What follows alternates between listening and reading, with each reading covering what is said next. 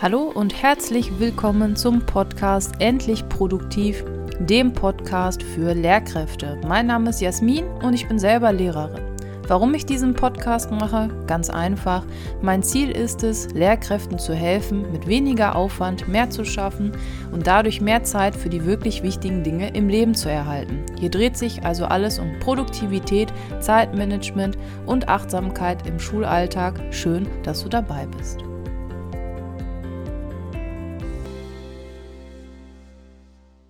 Hallo und willkommen zu einer neuen Podcast-Folge. In der heutigen Folge geht es um die Frage: Korrigierst du noch oder rechnest du schon?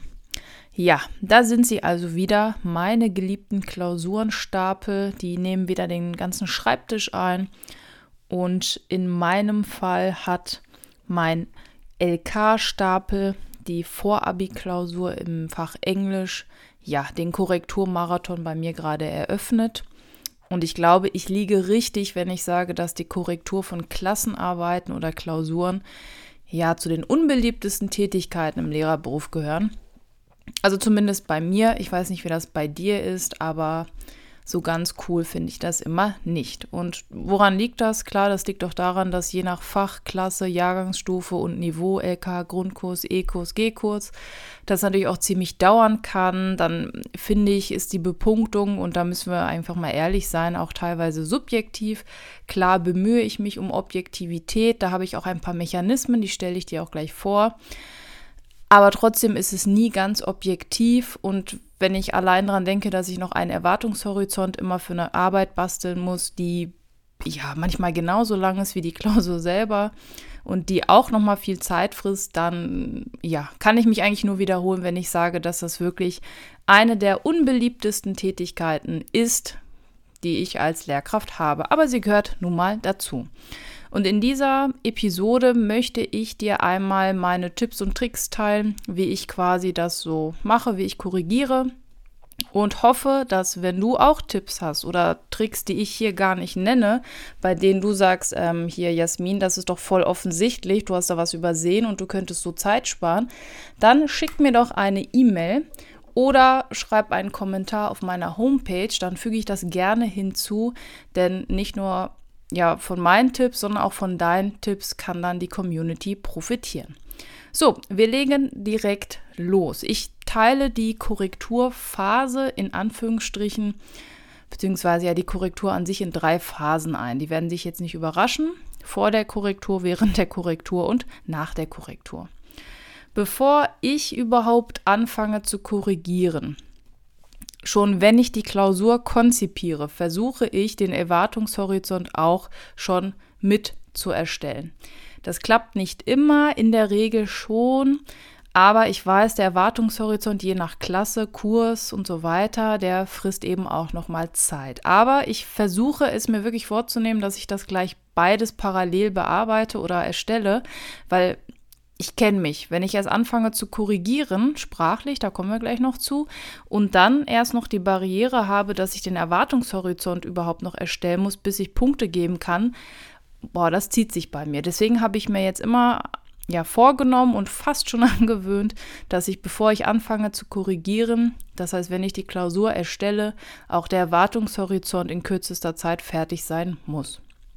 Ist das der Fall, kann ich nämlich noch am selben Tag, an dem die Klausur geschrieben wurde, den Erwartungshorizont auch gleich kopieren und alles mit nach Hause nehmen. Und da habe ich mir angewöhnt, immer mal so zwei, drei Kopien mehr einfach mitzunehmen, einfach für den Fall der Fälle. Manchmal liest man etwas einen Tag später nochmal und denkt, boah, da war ich irgendwie ein bisschen zu hart und dann tippe man bei den Punkten, das sieht dann immer ein bisschen blöd aus.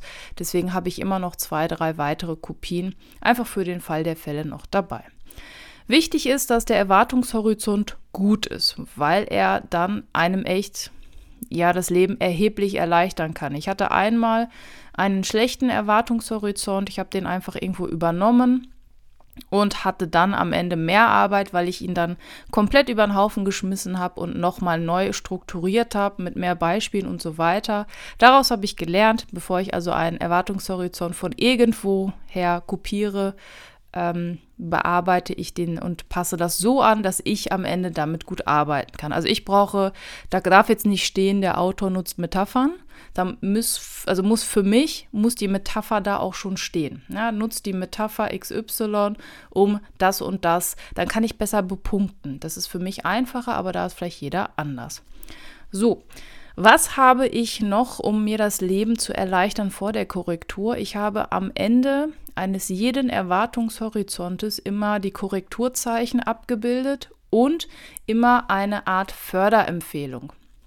Das heißt, ich muss dann nur ankreuzen, bitte wiederhole inhaltlich das, das und das. Bitte wiederhole sprachlich nochmal Linking Words, Grammatik, Wort, also Wortschatz, die englischen Zeiten, Satzzeichen und so weiter. Und das ist wirklich deutlich schneller, als jedes Mal in Worten auszuformulieren, was man denn verbessern sollte. Das heißt, ich kreuze das an, was man wiederholen sollte und ähm, habe da links neben auch immer die Korrekturzeichen für den Fall der Fälle. Korrekturzeichen sind übrigens ein gutes Stichwort. Immer wenn ich eine Klasse oder einen Kurs neu bekomme, das heißt, wenn die mich nicht schon kennen, dann bekommen Sie von mir einmal eine Übersicht der Korrekturzeichen als Kopie. Wir besprechen das, ich zeige, wie die aussehen, wann ich was benutze so fällt es denen dann später leichter, mit meinen Rückmeldungen umzugehen, weil die das System dahinter verstehen. Dann gibt es auch viel weniger Nachfragen. Klar, man muss ein bisschen Zeit investieren, erklären. Manchmal ähm, schreibe ich dann auch so Beispielsätze mit Fehlern an die Tafel und sage, Mensch, wenn ihr jetzt der Lehrer wärt, welche Korrekturzeichen würdet ihr benutzen und warum? Und das hilft eben, das System dahinter zu verstehen. So, das alles mache ich vor der Korrektur. Dann wird die Klausur geschrieben, hoffentlich sind alle da und es gibt keine Nachschreibklausur. Dann geht es ans Eingemachte. Das heißt, ich setze mich in Ruhe hin und fange an zu korrigieren. Ich nutze Symbole oder dieses, ja, den Haken, einfach um zu markieren, dass etwas richtig ist oder dass eben etwas nicht richtig ist. Ich habe die Korrekturzeichen, die es in Englisch und Spanisch gibt, das sind im Grunde dieselben und ich versuche wirklich mich aufs Wesentliche zu konzentrieren. Und da habe ich jetzt folgende Methode, ich habe das vorhin ja schon gesagt, ich korrigiere tatsächlich erst alle Klausuren einmal sprachlich. Ja, das heißt, ich fasse jede Klausur zweimal an, das stimmt. Also ich korrigiere erstmal alle sprachlich, dann erst inhaltlich. Es gibt Menschen, die können das zeitgleich. Ich kann das nicht. Ich, also entweder ich korrigiere Grammatik oder ich verstehe, was geschrieben wird. Irgendwie, ich kann das nicht zeitgleich. Ich kann jetzt also, kann ich schon, es ist aber unheimlich anstrengend und ich muss mich richtig konzentrieren. Deswegen korrigiere ich sprachlich, das geht schneller und dann nochmal inhaltlich, dann ist sowieso schon alles markiert und ich kann mich wirklich auf den Inhalt konzentrieren. Manchmal variiere ich, aber in der Regel korrigiere ich erst sprachlich, dann inhaltlich. Was ich manchmal mache, ist, dass ich sage, okay, ich korrigiere erst bei allen Aufgabe 1 sprachlich und bewerte dann Aufgabe 1 inhaltlich und gehe dann zur Aufgabe 2. Manchmal mache ich das aber auch so, dass ich sage, ich korrigiere erst die ganze Klausur sprachlich von allen und dann inhaltlich, je nachdem. Da ist mir wichtig, ich habe das am Anfang gemacht, eine ausgiebige Positivkorrektur. Ich habe also noch daneben geschrieben, wie das richtig ähm, klingt oder wie man, wie das besser klingt, wie man es hätte richtig schreiben müssen und so weiter. Das dauert mir aber ehrlicherweise zu lang. So, und deswegen habe ich ja diese, diesen Förderbogen am Ende. Inhaltliche Fehler können die Schüler sowieso aus dem Erwartungshorizont entnehmen, die Schülerin auch, haha, kleiner Witz am Rande. Sprachliche Fehler können Sie dem Förderbogen ähm, entnehmen, empfehlen. Ja, ich empfehle, was Sie wiederholen sollten. Das heißt, ich setze wirklich Kreuze bei, wiederhole die, englische Grammatik und da besonders Wortschatz, die Zeiten, Satzzeichen, Linking Words, was auch immer. Ähm, was mir da auch wichtig ist, ich schaue, es gibt gewisse Fehler, die sich wiederholen. Wenn das Kompetenzfehler sind, also wenn ich davon ausgehe, der Schüler, die Schülerin hat nicht verstanden, he, she, it, es muss mit, dann schreibe ich das einmal hin. Und da kommt es jetzt drauf an, wenn es wirklich so eine kurze Regel ist wie he, she, it, es muss mit, dann schreibe ich das dahin, vielleicht mit einem Pfeil und so ein S. Und oder schreibe hin äh, dritte Person S, damit die das nachschlagen können. Das ist mir wichtig. Das mache ich aber nur bei Fehlern, die sich wirklich häufig wiederholen. Nicht bei allen, dann werde ich halt nie fertig. Ich habe eben erzählt, dass ich aufgabenweise korrigiere. Das hilft mir, um objektiv zu bleiben und auch fair oder zumindest objektiver zu sein. Das heißt, ich korrigiere erst sprachlich, habe ich ja eben erzählt. Dabei streiche ich übrigens auch schon leere Seiten durch. Das ist wichtig. Und dann lese ich bei allen Aufgabe 1, gebe da die Bepunktung für den Inhalt. Dann mache ich erst weiter mit Aufgabe 2 und so weiter. Ich habe dadurch den Eindruck, und das bestätigt sich eigentlich von Mal zu Mal, dass wenn ich bei allen Aufgabe 1 lese, ich das besser abschätzen kann, bei wem es richtig gut war und bei wem es leider nicht so gut lief. Korrigiere ich aber eine ganze Klausur und habe dann die nächste, fällt es mir ein bisschen schwerer, die zu vergleichen. Deswegen mache ich erst bei allen Aufgabe 1, dann habe ich sowieso irgendwann vergessen, welchen Schüler ich gerade korrigiere oder welche Schülerin. Und so hoffe ich, dass das so objektiv wie möglich ist. Manchmal, da bin ich ehrlich, nehme ich mir fürs Gefühl, für den Anfang, um reinzukommen, eine Klausur, bei der ich weiß, ah, die wird wahrscheinlich gut sein. Einfach um reinzukommen. Dann habe ich in der Mitte der Korrektursession ein paar Klausuren, die nicht so gut laufen, also bei denen ich vermute, dass es eher nicht so gut ist, weil ich weiß, der Schüler kann leider nicht so gut Englisch. Und am Ende suche ich mir wieder eine raus, die vermutlich gut gelaufen sein wird. Mache ich nicht immer, manchmal je nachdem, wie viele Stapel ich hier habe. Ganz wichtig ist mir auch Folgendes. Ich brauche zum Korrigieren Ruhe. Je länger die Texte und je freier, also einen Lückentext kann ich eben nebenbei korrigieren, das geht. Aber jetzt hier meine LK-Klausuren mit geschrieben 22 Spalten, die kann ich nicht mal eben nebenbei korrigieren, dafür brauche ich wirklich Ruhe. Und da setze ich dann meist auch meine Kopfhörer auf und habe Musik im, im Ohr, weil mich Hintergrundgeräusche meistens ablenken. Während des Korrigierens, um den Flow, den Fluss nicht zu stören, habe ich einen Zettel und da schreibe ich immer den Namen des Schülers oder der Schülerin und die Punkte. Ich trage also das noch nicht in mein Notenheft, weil dann ich, dann muss ich wieder das Notenheft aufmachen, zumachen, eintragen und so weiter. Das mache ich gebündelt am Ende, wenn ich, wenn ich mit allen fertig bin. Um meine Pausen nicht zu missachten, das passiert auch häufig, habe ich einen Pomodoro-Timer. Und zwar einfach so ein analoges Ding. Im Grunde kannst du da irgendeine Küchenuhr nehmen und die stelle ich auf 25 Minuten, manchmal auch auf 45, je nachdem. Und dann mache ich Pause und dann geht es wieder in den nächsten Zyklus wieder 25 Minuten. Mir hilft das und ja. Eine Sache zu Punkten, ja, also ich rechne die immer mit dem Taschenrechner egal was es ist, ich rechne manchmal auch 9 plus 10, auch wenn ich weiß, dass es 19 ist. Manchmal tippe ich auch sowas ähm, ein in den Taschenrechner. Ja, ich weiß, blöd. Aber irgendwie, seitdem ich das mache, ist die Anzahl an Klausuren, die ich zurückbekomme, wegen fehlerhafter Punktanzahl, eigentlich bei null. Ne? Ähm, und deswegen mache ich das, auch wenn ich das im Kopf könnte. Es dauert mir einfach zu lang. Ich weiß, wenn ich es öfter üben würde, würde es schneller werden, aber naja. So, Jetzt ist super, ich habe den Stapel korrigiert, ich nehme ihn mit in die Schule. Ich habe die Noten in mein Notenheft übertragen, weil ganz schlimm oder ganz fatal, wenn dieser Zettel weg ist. Deswegen, sobald ich die letzte Klausur korrigiert habe, nehme ich diesen Zettel, übertrage die Noten ins Notenheft, der Zettel wird vernichtet. So, dann nehme ich die Klausuren mit und in der Schule, ich weiß nicht, wie ihr das handhabt, aber Leute, ich mache das immer so, ja, die Schüler sehen schon, ah, haben sie die Klausuren dabei, hm, ich gebe die immer zuerst zurück.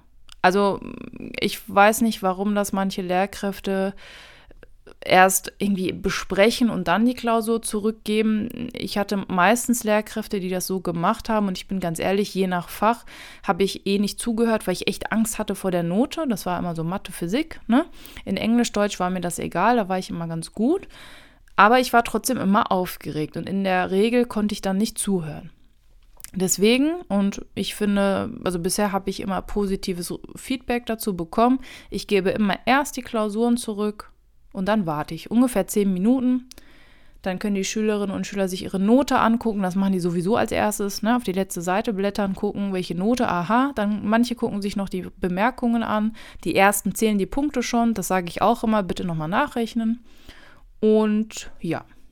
Dann nach zehn Minuten ungefähr kehrt Ruhe ein. Wenn nicht, bitte ich dann drum. Und dann geht es los mit der Besprechung. Jede Klausur hat einen Erwartungshorizont. Wir gehen den gemeinsam durch. Ich beantworte die Fragen. Wenn sie zu spezifisch sind, dann bitte ich darum, am Ende nochmal zu mir zu kommen, dass ich das individuell lösen kann. Wenn es aber irgendwie alle betrifft oder zum Beispiel jemand etwas nicht verstanden hat, dann thematisiere ich das direkt im Plenum. Was ich auch thematisiere und was mir wichtig ist, sind häufig gemachte Fehler. Das heißt, wenn mir beim Korrigieren auffällt, den und den Fehler haben ganz schön viele gemacht, dann schreibe ich mir das auf. Und dann lasse ich die Schülerinnen und Schüler das selber korrigieren. Das ist mir ganz wichtig. Und das mache ich wie folgt. Ich gebe immer eine Art ja, Korrekturbogen. Das ist einfach eine Tabelle, ist nichts Besonderes, kann auch jeder selber gestalten. Und ich möchte, dass die Schülerinnen und Schüler ihre Korrekturzeichen zählen. Also wie viele Korrekturzeichen haben sie? Und da sollen sie dann einmal zählen, wie viele Ws habe ich, wie viele Ts, wie viele Rs, wie viele Zs, also wie viele Rechtschreibfehler und so weiter. Und das sollen sie mal zählen. Das hilft, um einmal das große Ganze zu sehen. Weil es aber manchmal total erschlagend und echt demotivierend wirken kann, mache ich das jetzt immer wie folgt. Die Schülerinnen und Schüler sollen sich ihre Top 3 Fehlerquellen herausfiltern. Das heißt, wenn ich jetzt 20 Rechtschreibfehler habe, 50 Zeichensetzungsfehler und noch 45 Zeitenfehler, alle anderen liegen da drunter, dann wären das die drei Fehlerquellen, die ich angehen muss. Und das finde ich, und zumindest spiegeln das die Schülerinnen und Schüler zurück, ist jetzt motivierend, wäre wahrscheinlich falsch, aber es ist immerhin, man guckt nicht auf das Ganze, oh Gott, das habe ich alles falsch, sondern man sucht sich die drei ähm, Bereiche aus, bei denen die meisten Fehler sind, die, also die größte Baustelle, und dann gehen wir das an. So, und dann sollen die Schülerinnen und Schüler diese Fehler eben korrigieren, indem sie für jede Kategorie, also von diesen Top 3, fünf typische Fehler nochmal abschreiben. Ja, da scheiden sich die Geister, ob man jetzt Fehler nochmal abschreiben soll und unterstreichen oder nicht. Ich lasse das abschreiben und korrigieren. Und da ist mir wichtig, dass Sie die vier Bs einhalten. Ja, entweder Sie gucken im Buch nochmal, Book, oder Sie fragen Ihren Nachbarn, Buddy. Ganz am Anfang ist Brain, also sie fragen, also sie überlegen erstmal selber Brain, dann fragen sie ihr Buch, Book, dann fragen sie ihren Nachbarn, Buddy und dann kommen sie zum Boss, also zu mir und dann spätestens da finden wir in der Regel den Fehler und können die Regel gemeinsam notieren. Und so ist der Fokus, finde ich, nicht auf allen Fehlern, sondern eben auf diesen drei großen Baustellen. Und der Vorteil ist, diese Übersicht die heften die Schülerinnen und Schüler ab und dann bei der nächsten Klausur kann man schauen, Mensch, ich bin jetzt bei Rechtschreibfehlern, bin ich echt besser geworden und hier auch, aber da bin ich jetzt schlechter geworden. Das heißt, man sieht auch, ob man weniger oder mehr Fehler gemacht hat und das finde ich auch ganz wichtig, dass man da so einen Prozess sieht. Gut. Es ist übrigens ein Irrglaube, dass man Noten nicht zurücksetzen darf oder runtersetzen darf. Das heißt, wenn du mal zu viele Punkte gegeben hast, weil du dich verrechnet hast, darfst du theoretisch auch die Note runtersetzen.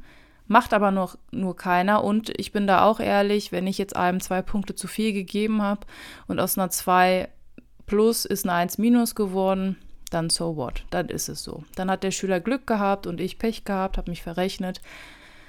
Und genau, ich würde dich bitten, wenn du weitere Tipps hast oder sagst, Jasmin, Mensch, ich mache das ganz anders und ich kann dir bestimmt auch helfen, ich habe noch Tipps und Tricks für die anderen, dann melde dich gerne bei mir über Instagram, schreib mir eine E-Mail oder nutze die Kommentarfunktion auf meinem Blog. Ich freue mich, wenn ich von dir, von euch höre und wünsche dir eine grandiose Woche und wir hören uns sicherlich nächsten Sonntag wieder.